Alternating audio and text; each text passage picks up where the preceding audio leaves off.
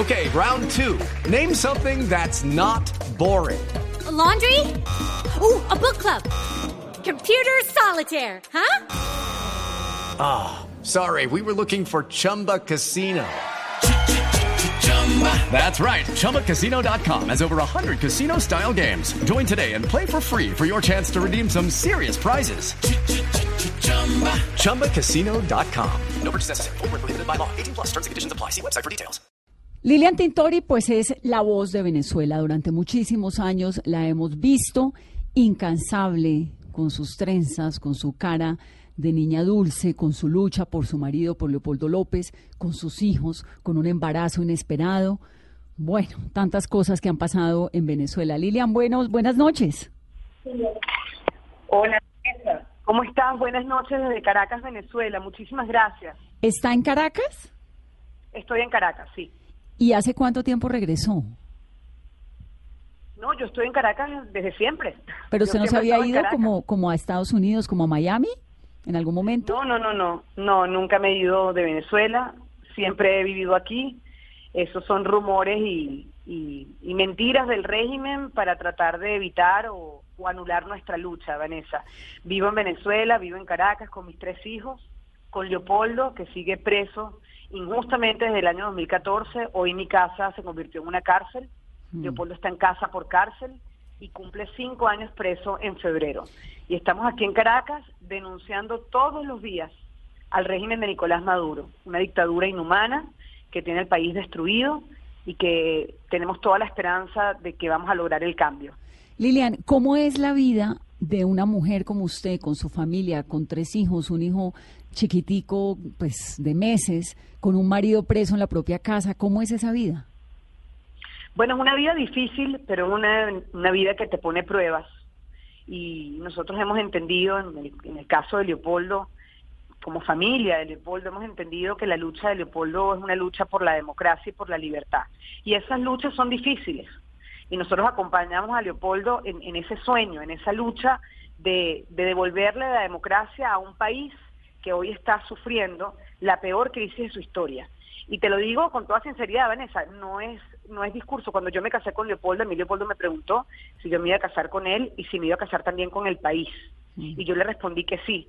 Entonces, cuando Leopoldo asumió en el año 2014 denunciar al régimen de Nicolás Maduro y ir a la cárcel por fuerza, por dignidad, por, por levantar la voz ante el mundo de lo que estaba pasando en Venezuela hace cinco años, yo le dije a Leopoldo, yo te apoyo. Y se lo dije yo, se lo dijo su mamá, su papá, y evidentemente mis hijos han crecido con esta lucha. Eh, da mucho dolor por lo que han pasado, pero al mismo tiempo eh, les llena de orgullo saber que su papá está luchando y está haciendo lo correcto para lograr el cambio en Venezuela. Sí. Pero la vida cotidiana, ¿cómo es, Lilian, en Venezuela?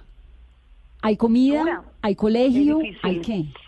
Sí, hay colegio, hay comida, pero cuesta muchísimo conseguirla y cuesta muchísimo pagar el colegio. Es decir, hay una hiperinflación muy fuerte, un sueldo mínimo no alcanza para comprar comida, para alimentar una familia de cinco miembros. Se podrá imaginar, en mi caso, yo tengo tres hijos, evidentemente los sueldos no alcanzan para poder vivir y poder comprar la comida. Esto es el caso de 83% de los venezolanos. Hay hambre, dejan de comer para que coman sus hijos, no les llega la comida o hay escasez o no les alcanza el sueldo para comprar el alimento. Por eso hay desnutrición, por eso hay desgaste y protestas a nivel nacional muy fuertes. Por eso en este momento hay protestas de educadores, porque el educador hoy en día no gana lo suficiente para comprar comida. Es el caso de eh, una maestra del el estado Táchira, el día de ayer denunció que se desmayó porque tenía dos días solamente tomando agua azucarada, porque no le alcanzaba el sueldo para comprar comida. Es decir, es una hiperinflación, es un país en, en destrucción, porque hay una crisis económica, política y social, estamos en dictadura, Vanessa. Hoy podemos decir con elementos probatorios y con todo el trabajo que hemos hecho los activistas de derechos humanos que Nicolás Maduro es un dictador y que el día de mañana, 10 de enero, no tenemos presidente porque no hay ni reelección ni elección de un presidente el día de mañana. Lilian, ustedes tienen tres hijos, ¿no? Manuela Rafaela, Leopoldo Santiago, Federica Antonieta. La chiquitica, la recién nacida, ¿cuántos meses tiene? tiene 11 meses, está aprendiendo a caminar, ya da seis pasos, cumple un año el 22 de enero. Federica, además, es una niña que, que nace y, se concibe en Ramo Verde. En la cárcel. en la cárcel. Federica es lo más bello y lo mejor que nosotros tenemos de esa etapa de una cárcel militar donde torturaron a Leopoldo. Es como, es como, ella es como el símbolo de, es, como el símbolo de la resistencia de ustedes, ¿no? Sí, y todo lo duro que vivió Leo, y todo lo duro que vivimos nosotros como familia visitándolo ahí, y, viviendo esos tratos vejatorios, porque te recuerdo a nosotros, la mamá de Leopoldo y a mí nos desnudaban cada vez que entrábamos y salíamos de la cárcel, nos grababan en audio y en video en nuestras visitas conyugales y familiares, exponían a nuestros hijos en canales del Estado sin autorización y violando toda ley de, protección al, niño y al adolescente. Vivimos muchas cosas y, mm. y parece mentira, el nacimiento de Federica nos ha hecho sonreír, ha hecho sonreír a Leopoldo a pesar de, su cárcel, me ha hecho sonreír a mí a pesar de, lo duro que ha sido esta lucha y es la vida, eh, es que es que la vida eh, eh, es un milagro y, y, por mis hijos, por Federica, por Manuela y por Leopoldo seguimos y seguiremos luchando hasta lograr que en Venezuela eh, haya democracia y, y, las familias estén unidas de nuevo y estén bien. Lilian, eh, ¿la niña fue buscada en la cárcel? Sí, sí, fue una, una decisión, tuya como mujer. Sí. Y ahora en la vida ya, pues obviamente un poco más tranquila con el papá en la casa, pero de todas formas complicada porque sigue siendo casa por cárcel. ¿De qué vive la familia Tintori? ¿De qué vive Leopoldo? ¿De qué viven ustedes? Bueno, nosotros, gracias a Dios, hemos tenido apoyos desde que Leopoldo eh, se enfrentó ante Nicolás Maduro en el año 2014 y denunció lo que estaba pasando, apoyos de familias de venezolanos, que muchos viven afuera y apoyan la lucha política de Leopoldo. Y gracias a ellos hemos podido tener estabilidad con respecto a nuestra familia y no solamente con respecto a nuestra familia. El trabajo que se hizo a nivel internacional fue apoyo, fue hecho con apoyo económico de familias de venezolanos que no viven en Venezuela pero que quieren regresar a Venezuela y creen en Leopoldo y en la oposición democrática. Lilian, ¿y cómo son los días de Leopoldo López en esta prisión domiciliaria y rodeado de, su, de sus hijos? Mira, bueno, los niños en época de colegio están en el colegio, eh, prácticamente todo el día y tienen actividades deportivas en la tarde. Leopoldo trabaja muchísimo. Eh, Leopoldo, desde la cárcel y teniendo la oportunidad de comunicarse desde la casa, eh, vía telefónica con su partido, Voluntad Popular, y con todos los partidos de la oposición y con la sociedad civil y los sectores. Leopoldo está en constante comunicación, no solamente a nivel nacional, sino a nivel internacional, con muchos liderazgos y muchas personas que acompañan esta lucha por la democracia y trabaja muchísimo, Vanessa.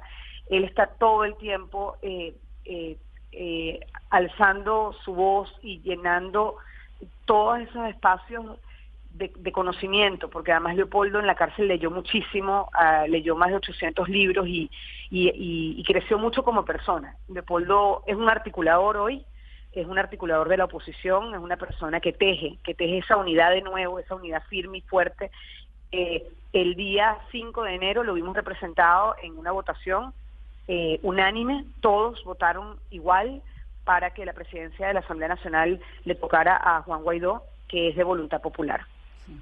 Imagínate, es, un trabajo muy fuerte, porque trabajar desde la cárcel es fuerte, es difícil, a Leopoldo no le permiten visitas, Leopoldo no se puede reunir con los liderazgos de la oposición en persona, pero a pesar de eso, Leopoldo desde ahí ha trabajado constantemente para lograr una estrategia en conjunto y lograr la salida definitivamente de esta dictadura.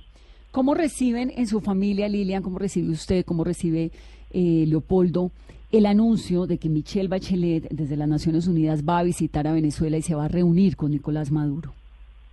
Muy bien, lo recibimos bien y queremos que se dé y queremos que se cumpla resolución del 27 de septiembre del Consejo de Derechos Humanos de la ONU, pero queremos además que se cumpla la agenda propuesta por las víctimas y por la oposición.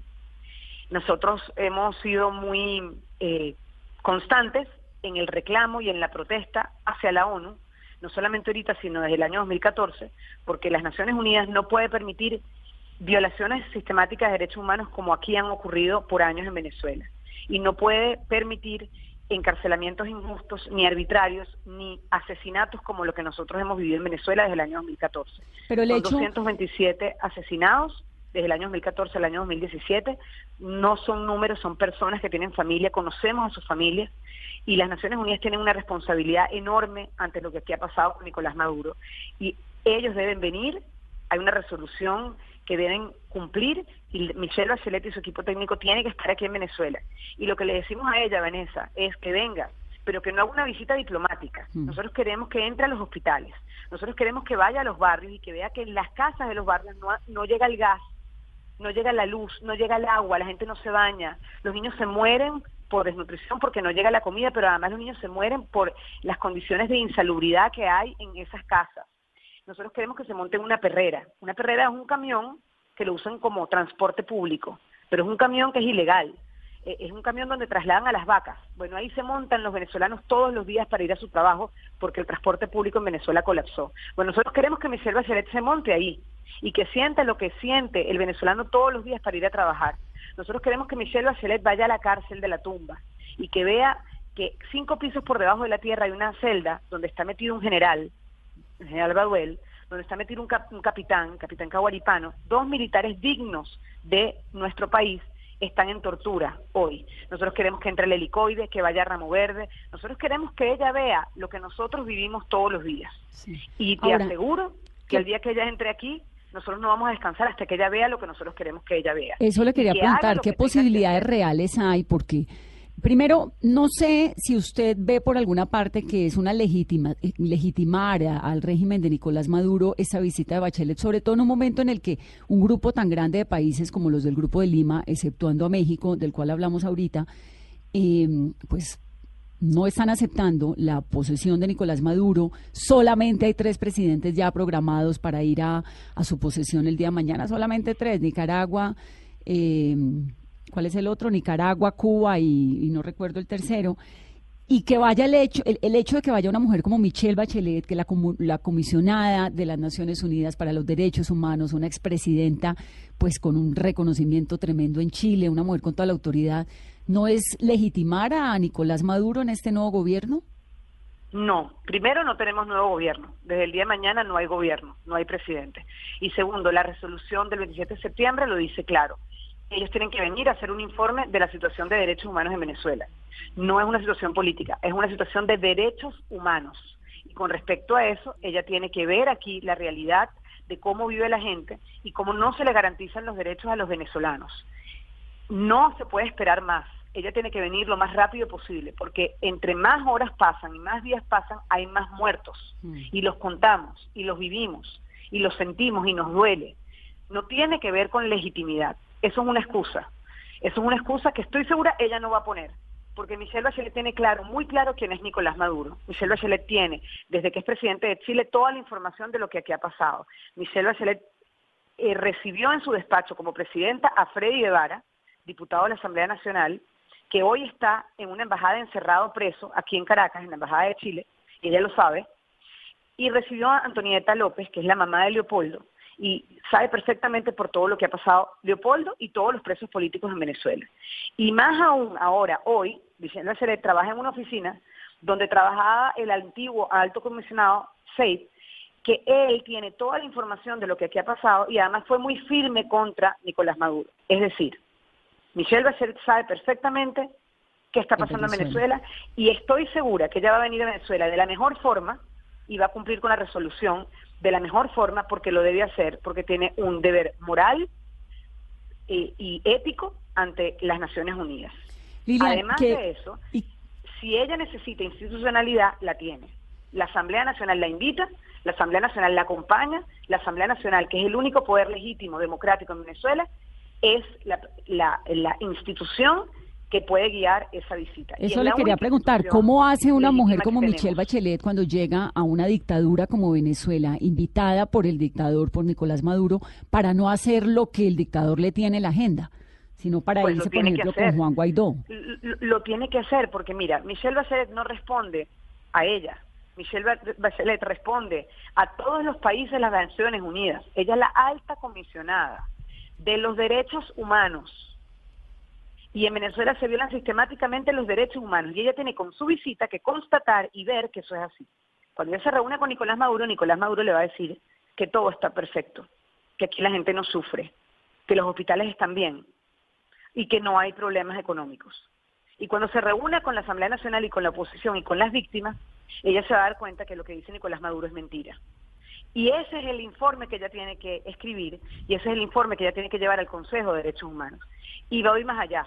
Nosotros como venezolanos esperamos que la presencia de la alta comisionada no solamente redacte un informe, sino que proponga una solución pacífica para el cambio en Venezuela. Y esto es que acepte el dictador que se tiene que ir. Esto es que Nicolás Maduro debe aceptar con la presión de todos los países de las Naciones Unidas que su tiempo se terminó y que no le quieren dar otra oportunidad porque ha destruido a Venezuela. Lilian, ¿y cómo ve usted la posición de México en cabeza del presidente Andrés Manuel López Obrador y de no estar acorde con la decisión del Grupo de Lima? Bueno, lamentable, porque México sabe perfectamente qué es lo que aquí está pasando. México es un país de la región, es un, país que además su presidente nos recibió, su presidente, el anterior presidente Peña Nieto. Peña Nieto nos recibió en Los Pinos y tuvimos una reunión muy clara y muy mm. firme y México se colocó en una posición muy firme contra el dictador Nicolás Maduro.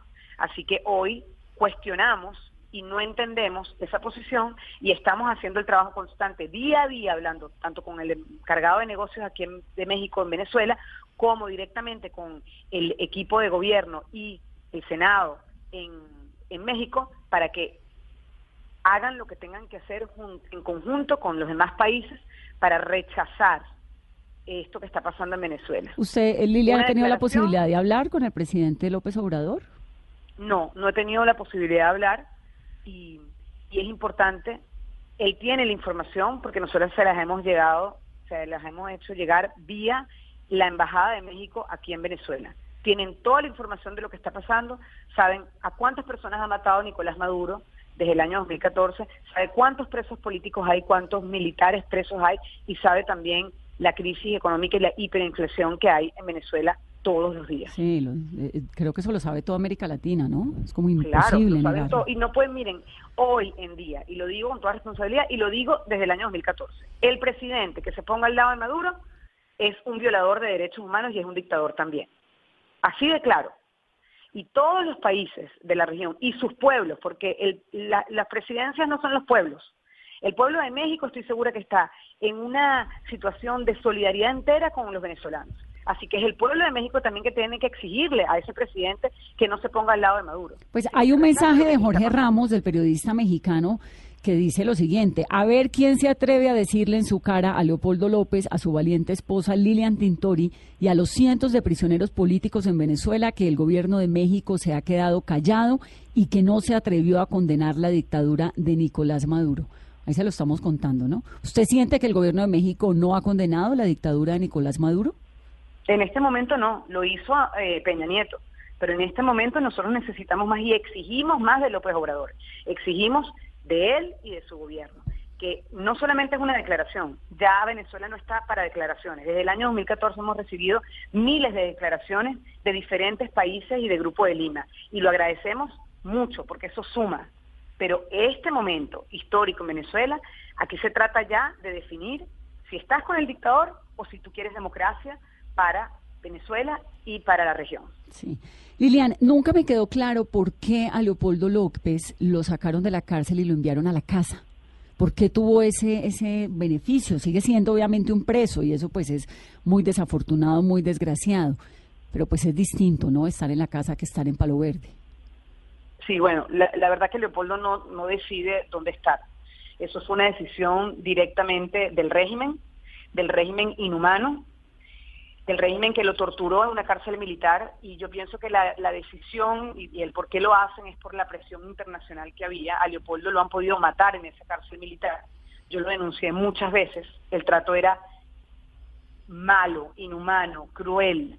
A Leopoldo lo, lo dejaron en solitario en una torre de cuatro pisos por un año entero. Le quitaron la llamada familiar, que es lo único que tiene un preso para mantenerse firme. Le quitaron la visita por más de la mitad del tiempo que estuvo en remover de tres años y medio. Le quitaron todo, desde la luz hasta un bolígrafo para escribir. Y lo llevaron o lo trataron de llevar al límite y Leopoldo siempre fue muy firme y, y nunca bajó la cabeza y nunca la bajará porque su lucha es muy clara de por qué la está haciendo, que es la lucha por el país, que es la lucha por todo un país que hoy está sufriendo. ¿Está cansado Leopoldo físicamente?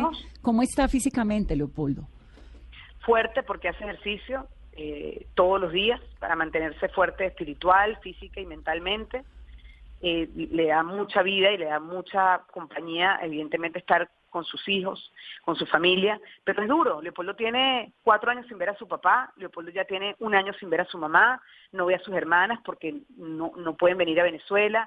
Es una familia separada también, él sufre de también no estar con su familia, a pesar de que está con sus hijos y conmigo, pero no es la familia completa, y es el caso de, muchas familias venezolanas. Yo la recibí, eh, esa noticia, eh, eh, sorpresivamente, llegó a la casa y para mí ha sido una una tranquilidad enorme porque pues sé dónde está, qué come y cómo duerme. Y para los hijos y todo, ¿no? No, y en remover de una angustia, saber si estaba bien, si estaba mal, si... Si lo mataban a medianoche o no. Si lo iban a montar en un avión, si lo iban a llevar a Cuba, o sea, todo eso uno, uno lo piensa con los presos. Y lo pensamos todavía, porque mi casa está rodeada de policías y entran cada vez que quieren con armas largas. Cada cuatro horas le toman una foto como si fuese un secuestrado con el periódico del día. Eso pasa en mi casa todos los días. Y es muy, muy difícil, pero está ahí en la casa y es una medida humanitaria, así la llama el gobierno, donde no hay humanidad.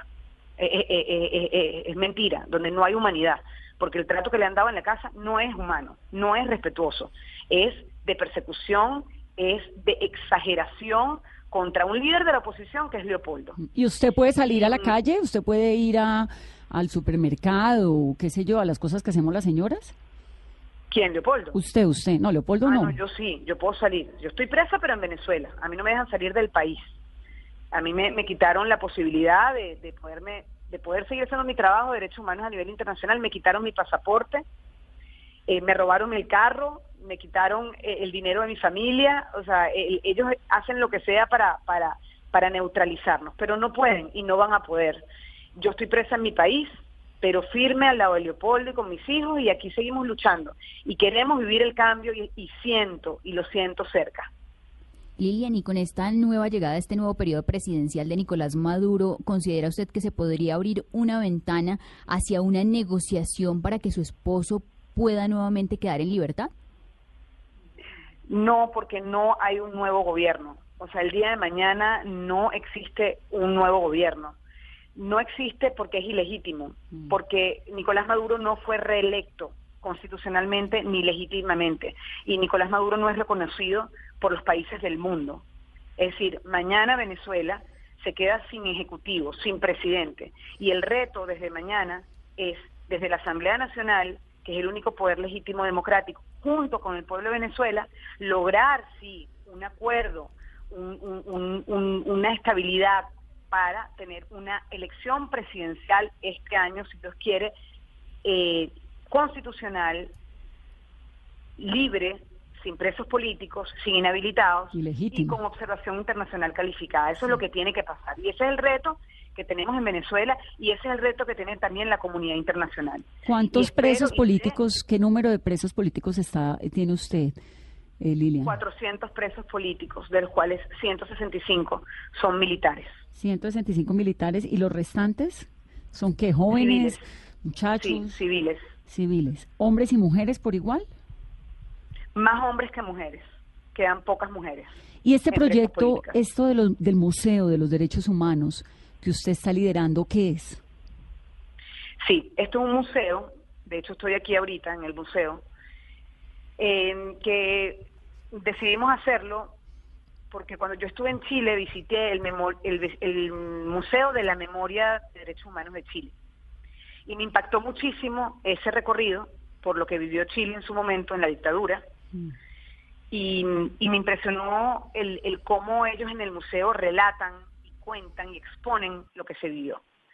Y nosotros en Venezuela hemos vivido cosas muy fuertes. Hemos vivido esta dictadura que se, se se encrudeció desde el año 2014 y que en mi, situación en particular he vivido la cárcel de Leopoldo, mi esposo, y fui tratada eh, pues también de forma inhumana en esa cárcel. Y lo que hicimos fue registrar desde ese momento y desde el año 2002 con los familiares de los policías metropolitanos, con Bonnie Simonovic, la esposa Iván, registrar todo lo ocurrido en todos estos años y colocamos estaciones parecidas al del Museo de la Memoria de Chile. Y tenemos este museo que lo abrimos en diciembre del año pasado. Ya han visitado aproximadamente 500 personas el museo. Ayer estuvo aquí la Junta Directiva de la Asamblea Nacional, el presidente Juan Guaidó, el primer vicepresidente Edgar Zambrano y el segundo vicepresidente Stalin González. Conocieron el museo, para nosotros fue muy importante. Y el museo relata presos políticos, lo que han vivido los presos políticos, lo que han hecho los presos políticos en la cárcel, relata los caídos, las 227 personas que mató la dictadura de Maduro y cómo están sus casos, qué ha pasado con cada uno de esos muertos, qué ha pasado con cada una de esas familias. Eh, exponemos dibujos que han hecho los presos políticos desde la cárcel, poemas, eh, cartas de los presos políticos y también imágenes de caricaturistas que a lo largo de 20 años han pintado lo que ha vivido el venezolano. Mm, el terror. Pues Lilian, queríamos oírla, mandarle nuestra solidaridad de siempre, nuestro abrazo, nuestro respeto por su familia y su drama, nuestra admiración y sobre todo un poquito, por lo menos, de la fuerza que desde Colombia le enviamos a Venezuela todos los días de la vida. La lucha de usted es la lucha también de nosotros, los colombianos, que aquí estamos al lado acompañándolos. Yo no sé. Muchísimas gracias, Vanessa. Gracias a Colombia eh, de verdad, gracias por acompañarnos y, vivan con nosotros esta, esta lucha que espero sea la última parte y el inicio de un trabajo muy fuerte que nos va a tocar, que es la reconstrucción, del rescatar a Venezuela del peor momento de su historia, pero lograr de nuevo democracia y libertad. Muchísimas gracias, Vanessa. Y un abrazo muy especial a Leopoldo de parte nuestra. Se lo doy hoy mismo. Gracias, Lilian.